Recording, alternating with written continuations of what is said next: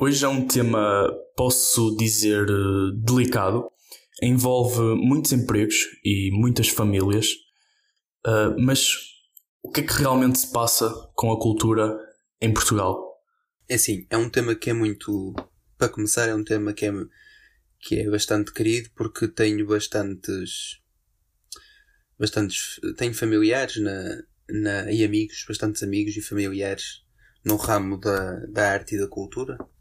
E eu até eu, eu estou ligado também, porque eu faço parte do ensino especializado, que por acaso é, é numa das artes, que é a música, e o tema é querido.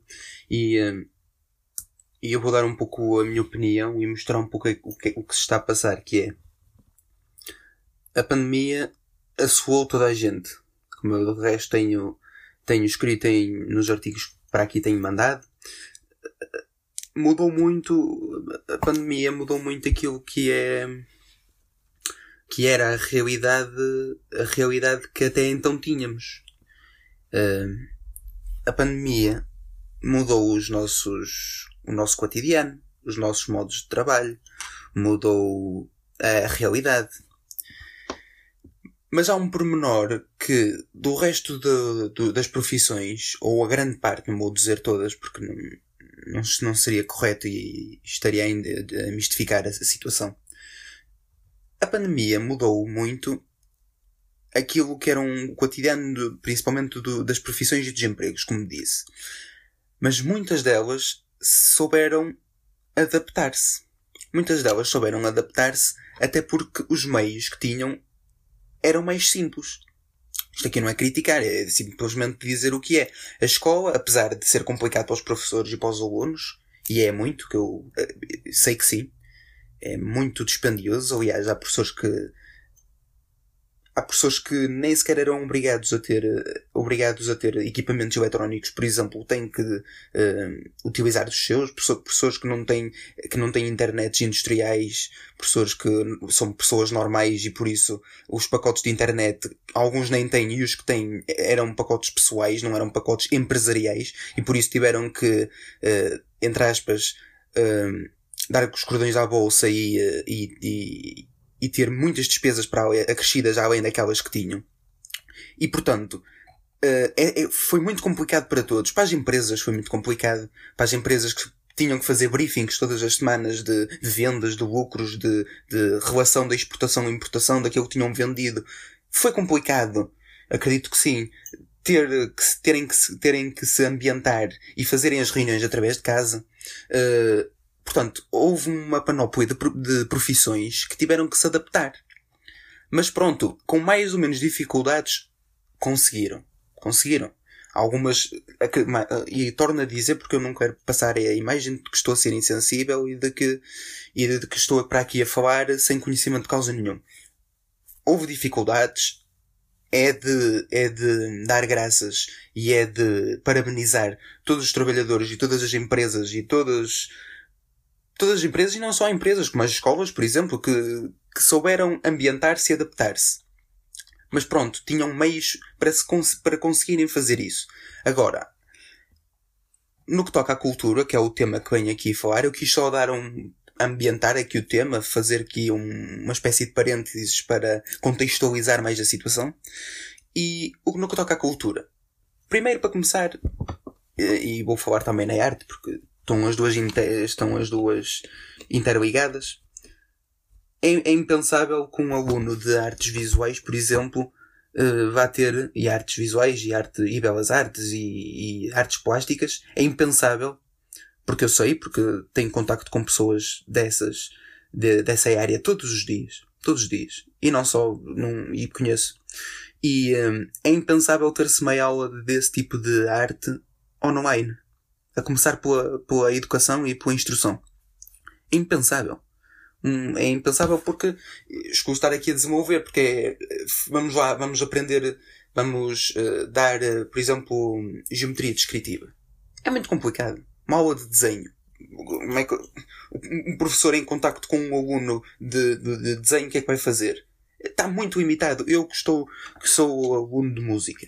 Uh, é, as aulas têm sido impossíveis de serem realizadas, a não ser aquelas mais teóricas, porque as práticas as práticas são impossíveis de se fazer. Alguém que tenha um instrumento musical nunca vai, nunca vai poder fazer uma aula, praticar a aula uh, normal, semanal, ou semanal, ou, ou bissemanal que tinha com o seu professor, porque oh, os equipamentos e as plataformas que nos são disponibilizadas para esse tipo de atividade como, como o Zoom, o WhatsApp, o Messenger, o Teams, tantas, tantas outras, passando aqui a publicidade, um,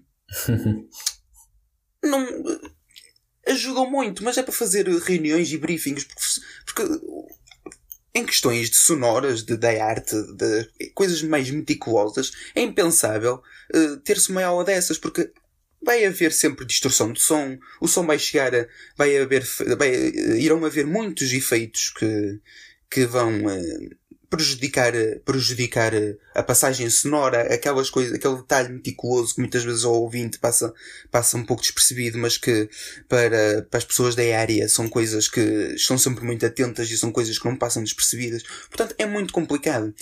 Isto falando de, isto falando do, da instrução e da, da educação. Isto para fazer um breve resumo, porque isto aqui teria muito que se lhe diga. Agora, com os agentes culturais, vamos para e eu, como, como, como referi no início, como referi no início, a pandemia assolou e as pessoas souberam ambientar-se. Mas é muito complicado com um artista se ambiente. Se ambiente. Uh, porque se formos podemos nos adaptar, podemos fazer concertos online, como, como até houve artistas que fizeram. Mas nunca vai ser a mesma coisa. E uh, o facto das pessoas estarem confinadas em casa, proibidas de sair, uh, logo não vão poder uh, investir o seu dinheiro na cultura, não vão poder dirigir-se aos espetáculos, não vão poder assistir, e eu não digo só espetáculos musicais, nem estou a falar em cinema, estou a falar em teatro, estou a falar em exposições de pintura, estou a falar em exposições de, de escultura. Museus. Museus. museus tudo, tudo que envolve a cultura. As pessoas, etc. etc. As pessoas, as pessoas estando confinadas em casas e, entre aspas, presas, não vão poder investir o seu dinheiro, não, não se vão poder dirigir a esses locais para consumirem, entre aspas, um, essas, essa, esse tipo de arte. Ou seja, os, os agentes culturais e as pessoas envolvidas na, na cultura tiveram aqui um, um tipo, ficaram com as mãos e pés atados. Porque muita gente, uh, grande parte do, do, para quem não sabe, grande parte dos, dos, dos trabalhadores de, da cultura estão em vínculo, vínculo precário e, uh, e muitos deles a recibos verdes. E estou a falar, não estou a falar só de pequenos trabalhos, estou a falar mesmo de, por exemplo, na música, que é onde eu tenho mais contacto, de grandes, de, de grandes, de grandes orquestras, e não só, na, na, na, na pintura, por exemplo, os contratos que se fazem para aluguer, por exemplo, de exposições, tiveram que ir ao ar. E, uh, e o problema é que esses artistas, muitos deles em expansão, que fizeram muito, que muitos deles se calhar fizeram o primeiro contrato com, com, um, ehm, com empresas para, com empresas de, de aluguer de, de espaços para exposição, esses contratos tiveram que ir ao ar, literalmente, e, salvo as aspas, claro. Esses contratos expiraram. E eles não tiveram reembolso nenhum. Conheço casos que não houve reembolso nenhum. Gente, de pessoas da música que tinham, que fazem trabalhos esporádicos. Quando digo esporádicos, não digo, não tenham, tipo, entre aspas, um trabalho fixo, mas fazem trabalhos todos os, todos os fins de semana. Faz, falam em trabalhos, falam em gravações, em, eh, em gravações de discos, em concertos ao vivo, muita coisa. Um, essas pessoas, a pandemia teve, obrigou a cancelar esse tipo de, esse tipo de trabalhos como é que essas pessoas agora vão viver? Se tinham planeado fazer tal número de, de trabalhos, desses trabalhos iriam, obviamente, receber o seu, o seu, um, o seu salário, o seu cachê. Uh, se calhar tinham planeado o, o cachê ao pormenor para poder pagar a casa, para poder pagar, pagar o resto das despesas. Uh, como é que essas pessoas agora, deparando-se com essa situação, como é que elas agora vão sobreviver? Porque não, nós temos. Sim, e não é. Quando nós temos, não é só na. Não é só, mas desculpa, sim, desculpa. Só, força, não, não, não, é, não é só na música, é, claro, por exemplo, eu, também na. Eu estou a dar um exemplo. Na, na tauromaquia. Eu estou a dar um exemplo, sim. Uh, na, na tauromaquia ou, ou no mesmo no, no, no turismo, uh, mas, mas na tauromaquia, por exemplo, houve uma, uma, um canal televisivo que hum, este, ainda esta semana passou uma, uma reportagem um, e, e, um dos, dos um, um tauromáquico uh, dizia que por cada. por cada. não é concerto, não me estou a recordar o nome. Por cada espetáculo, vamos. Sim, sim. Uh, vamos Espetáculos traumáticos, um, sim. Exatamente. Cada. Estavam envolvidas num, num espetáculo 150 famílias. 150 famílias envolvidas num espetáculo é, é, é muito, é muita gente. E, e, e, o governo, independentemente de ser a favor ou de ser contra a, a, a, a tauromaquia, o governo não, não, não fez nada para apoiar essas pessoas e essas famílias. Isso é algo que é algo crítico, porque o, o Ministério da Cultura teve muito aquém das expectativas não só para eles, mas como para, para os músicos, como já falaste, etc. E é algo é algo, é algo mau, é algo. É triste porque, porque é muita família a, viver da, da cultura. Sim, uh, para começar, eu acho que este governo, e uh, não só nesta legislatura, até na, na legislatura passada, este governo uh, tratou, fez o, o excelentíssimo favor de de banalizar e de ridicularizar o Ministério da Cultura. Foi que este governo e esta, e principalmente na legislatura anterior, com continuidade nesta legislatura, uh, fizeram esse, esse excelso favor de, de ridicularizar o Ministério da Cultura. Levando muita gente a pensar para que é que serve o Ministério da Cultura. Por, mais uma vez, devemos agradecer ao nosso Primeiro-Ministro esse, esse favor que fez à nação. Uh, pegando, na mes pegando no, no, justamente no Primeiro-Ministro, foi confrontado é, enquanto estava justamente a, a, num espetáculo cultural no Campo Pequeno. O Sr. Primeiro-Ministro estava lá, foi confrontado com essa situação e, e, mais uma vez deu uma resposta vaga, como já é apanágio do mesmo. Uh, não responder nem ter resposta para as perguntas. Mas pronto, uh, continuando. Uh, o Ministério da Cultura falha falha muito. Eh, eu, pessoalmente, o Ministério da Cultura é aquele ministério que tem uma ministra uh, cujas funções têm sido uh, muito negativas. Uh, é um trabalho muito medíocre. É daquelas ministras que eu, que eu pedi a admissão. e eu não pedia por questões partidárias, nem por questões de, de mesquinhas políticas. Não. É porque o trabalho está, está mesmo muito aquém. Uh, apoiar os agentes culturais, nada. Criar TVs Fest, que foi a, a maior aberração que apareceu, se calhar, durante a pandemia. Uh, dois. Uh, esta questão dos agentes tauromáticos. Atenção que eu não vou dar a minha opinião com. Não, até posso dar, mas não é esse o meu objetivo, não é dar a minha opinião sobre a tauromaquia. É mais dar falar sobre factos. E o facto é que o Ministério da Educação falhou mais uma vez. E é assim, tu falaste muito bem que são 150 famílias. Mas, há, há, há, além disso, concordamos ou não com a, a, com a tauromaquia, ela faz parte e está englobada uh, no caderno de, de, de espetáculos de, na cultura na, portuguesa. Na cultura portuguesa está englobada. E ainda não é legal. Ou seja, onde é que eu quero chegar?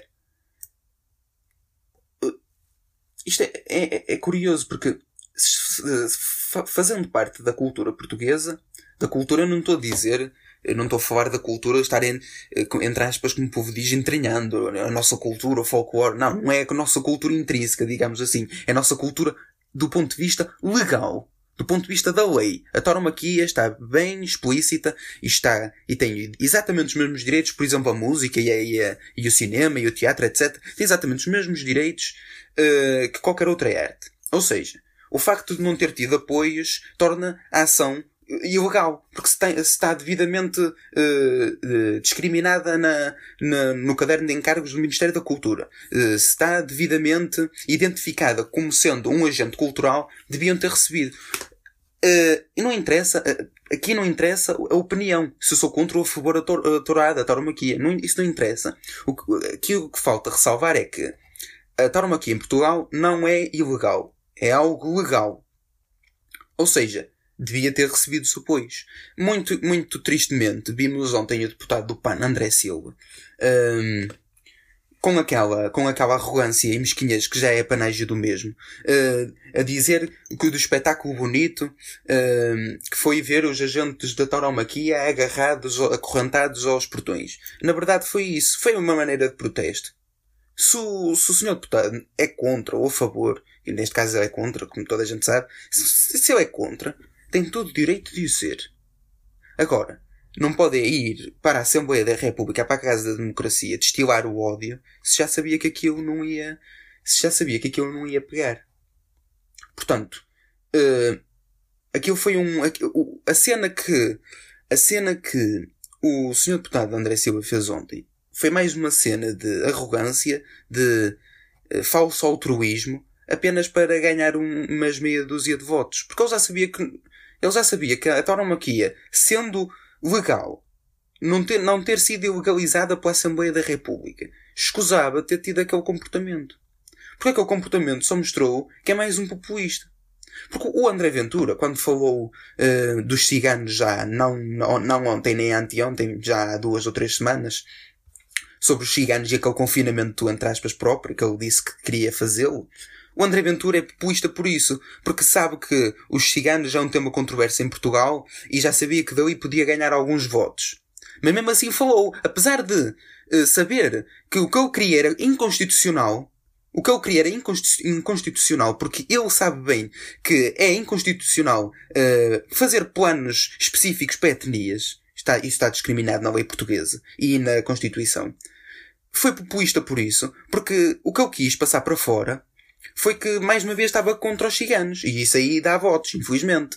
Um, foi populista por isso, porque já sabia que as coisas uh, não iam em frente, não iam para a frente, porque não podem, inconstitucional, mas isso às vezes passa muito ao lado da, da população. Mas o que é que eu quis? Pegou nesse facto das pessoas não estarem tão a par dessas situações e quis passar para fora. O que é que o Sr. Deputado André Silva fez ontem? Fez exatamente o mesmo, só com outros cenários. Foi exatamente o mesmo. Já sabia que, no geral, pelo que eu vejo, e dá votos, ser contra a tourada. Já sabia que aquilo não ia passar porque sabe perfeitamente que a tauromaquia está discriminada nos agentes e nos cadernos de encargos do Ministério da Cultura. E mesmo assim insistiu. É disto que é, foi por populismo, foi pura demagogia e são coisas que não se aceitam. Sim, infelizmente foi, foi um episódio triste. Um, mas prosseguindo, há, há algo em Portugal Uh, vamos, uh, vou especificar, por exemplo, se eu tirar o, o, curso de teatro, vamos supor, eu em Portugal não tenho emprego nessa área, ou se tiver, muito dificilmente. Isso é uma realidade e cada vez mais nos assola, principalmente os jovens, os mais jovens. E o que é que o que é que é preciso fazer? Porque isto já era antes da pandemia. Isto já era antes da pandemia e agora ainda se vai tornar pior, infelizmente. Mas o que é que é preciso fazer para que isto mude?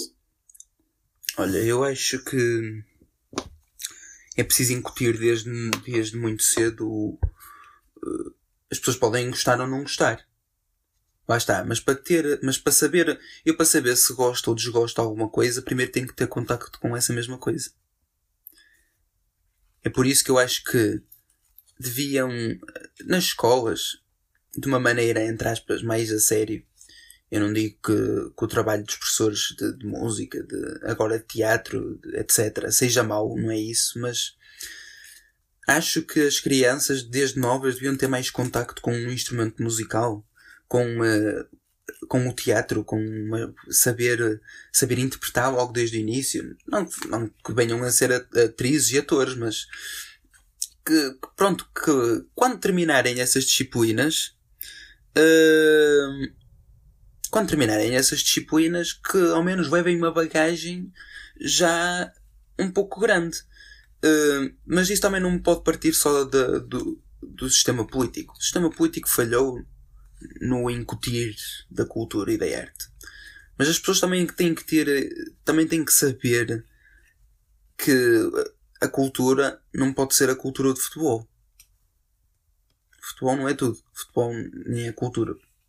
Portanto, uh, as pessoas novas têm que auto-incutir uh, a prática da, da leitura, a prática de, de, de ouvir, a prática de, de dirigir um teatro, de dirigir uma sala de espetáculos.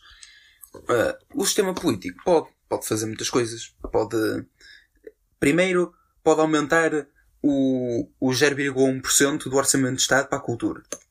Sim, porque é, é essa mesma percentagem que eu referi que, que, recebem os agentes culturais. Pode começar por aí.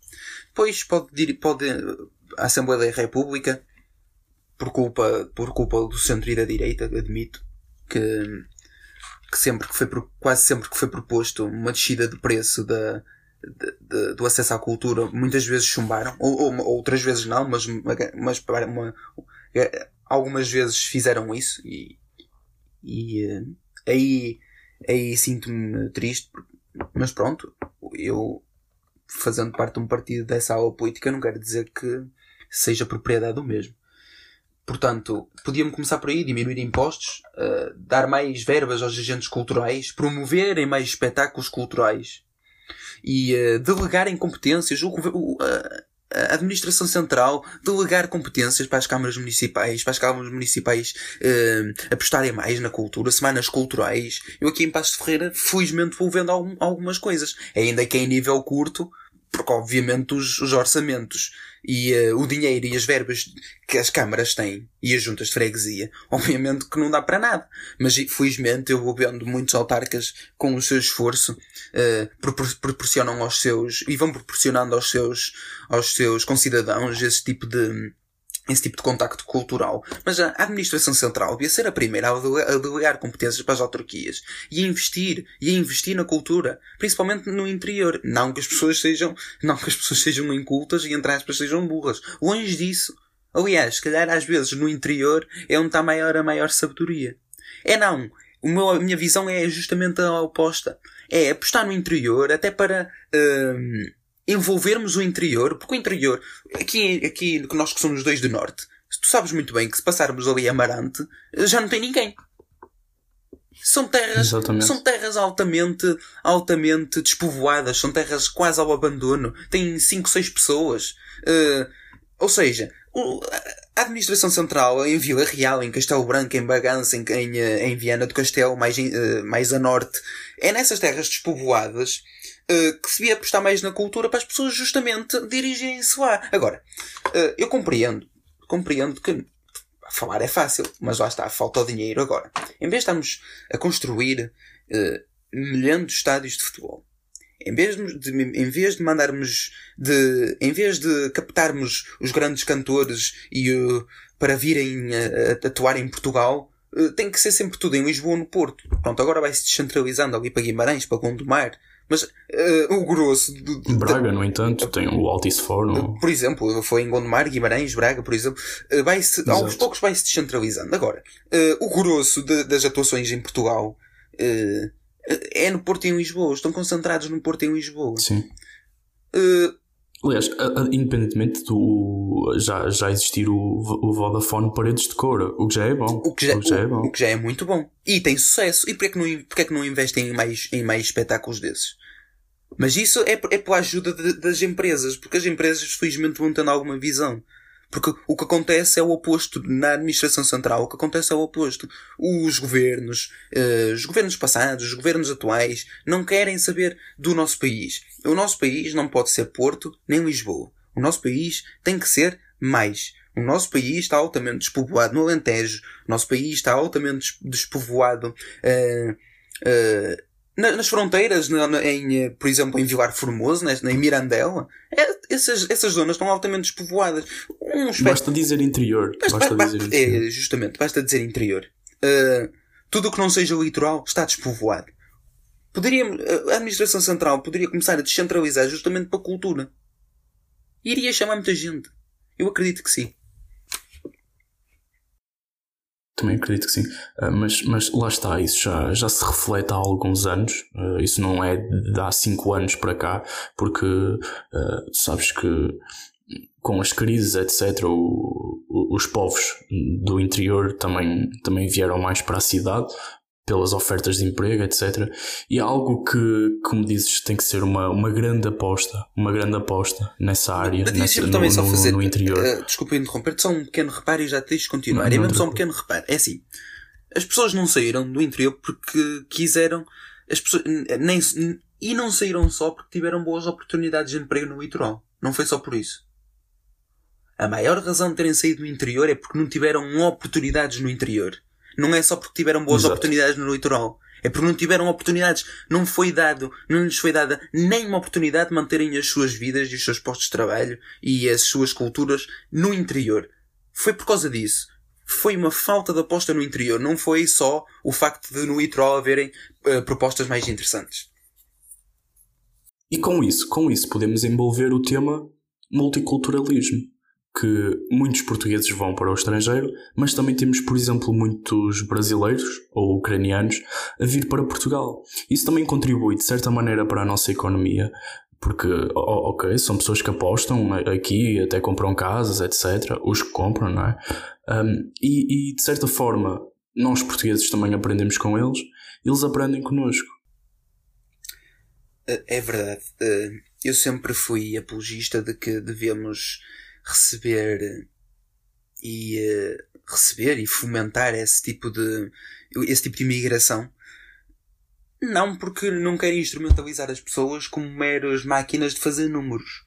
Não, é justamente porque essas pessoas irão contribuir para uma maior bagagem eh, para uma maior bagagem cultural das pessoas que os recebem. Todos ganhamos com isso. Ahm, eu sempre fui ap- apologista de que devemos integrar as novas pessoas. As novas pessoas, não. Os novos. uh, os imigrantes, as pessoas que vêm. Porque irão fomentar a nossa economia. E nós, nós europeus, principalmente europeus, falo assim de uma maneira mais, mais generalizada, nós europeus estamos a ficar. Não vou dizer que estamos a ficar sem europeus, mas é um avanço gradual muito pesado, digamos assim, é um déficit muito, muito pesado de, de, de nascimentos que nós estamos a sofrer. E para colmatar essas perdas, essas perdas de população, principalmente ativa, porque muitas vezes hum, nós até às vezes pode parecer, ah, só perder, em 10 anos só perdemos 300 mil pessoas. Pronto, é certo, é uma análise, é uma análise aceitável. Agora, devemos é analisar também que população ativa é que temos. Porque é verdade que se nós olharmos para Portugal 2010 e Portugal 2020, se calhar não perdemos assim muitas pessoas, não, não houve muitos óbitos, não houve muitas imigrações. Houve, claro, mas eh, a população portuguesa, se nós formos analisar, se calhar não desceu assim abruptamente. Não desceu abruptamente, desceu, mas não desceu abruptamente. Agora, se formos analisar a população ativa que nós temos, ai, aí já notamos que o, a população com mais de 65 anos aumentou muito, muito, muita percentagem. A nossa população ativa, neste momento, é, de, é muito baixa mesmo. Ou seja, Um, um envelhecimento na é um, população, um, envelhecimento, um Um envelhecimento duplo envelhecimento. Sim, é um envelhecimento muito, muito, eh, muito, muito rápido. Muito, é devastador às vezes olhar para números de compararmos com o início do século em 2000 e, em 2001. Se nós formos olhar para 2001 e olharmos para 2020 ou 2019, pronto, é, é muito e é preocupante. E é preciso termos cuidado com isso. Ou seja, onde é que entram os imigrantes? Não, eu ressalvo outra vez o facto de não os ver como meros números, longe de mim. Agora, é ótimo que essas pessoas venham até para combatarmos essas nossas, as falhas de, de população ativa que nós vamos tendo. Ou seja, Em certos moldes também, não é? Sim, eh, essas pessoas ajudam. Nós, podíamos estar aqui a receber imigrantes e receber pessoas, etc. E, e muitas das vezes eh, há muitos que, que não vêm só, só para, para investir em Portugal e investir na economia portuguesa. Há muita coisa por trás disso, não é? sim, mas eh, nesse campo, isso são coisas. Atenção que eu não quero fugir ao assunto. É um assunto que deve Sim, ser sim. falado. Agora, eu não sou daquelas pessoas que. Eu tenho uma opinião muito formada sobre isto. E eh, as pessoas podem discordar, criticar, mas é. Podem discordar, obviamente, têm todo esse direito, e podem discordar e, e criticar, mas é a minha visão e a minha opinião formada. Nós devemos aceitar toda a gente. Porquê? Uma questão de, de veras simples, que é. eh, nós somos todos humanos. E eh, se somos todos humanos, não vale a pena an- lançar anátemas sobre as outras pessoas. Somos todos iguais. Agora, fizeste muito bem essa ressalva. Há pessoas que muitas vezes, imigrantes, vêm para aqui e eh, a única coisa que querem é uh, é não trabalhar. Isso acontece. Calhar, isso acontece. Não podemos fugir aos problemas. Não podemos falar. Não podemos ter medo de falar e, e depois pensar aí sempre que nos, vão, que nos vão chamar isto e aquilo. Eu falo das coisas. Há pessoas. Há pessoas. É bom que elas venham. É bom que elas venham. Agora, não, não vou ser hipócrita. Há pessoas que vêm que não é para trabalhar de certeza. É verdade. Não, não há que fugir ao tema. Agora, é aí que entra uma instituição que tem funcionado, que não tem funcionado bem, que tem tido muitas falhas, que é o CEF. O CEF, nesses casos, devia investigar as pessoas. Deixá-las entrar, obviamente. Mas investigá-las, investigá-las não estou a dizer andar, andar em cima delas todos os dias ali já. Cadastro, cadastro, isso é assim, claro. Por claro, exemplo, investigar o, o, o, passado das pessoas, não digo investigar como sob forma de estar ali um detetive 24 horas, mas, por exemplo, pronto, o que é que essa pessoa fazia antes? Tem, tem cadastro? Tem uh, cadastro criminal? Em que é que trabalhou? Esse tipo de perguntas. Porque, uh, não devemos proibir de ninguém entrar, mas também não podemos liberalizar a entrada, que é diferente, são coisas distintas. Porque claro. isto aqui, nós somos um, um povo com soberania. E nós temos que. Temos, temos que ter cuidado, não é olho, olho, olho por olho, dentro por dentro. Não é nada dentro por dentro. Não é nada disso.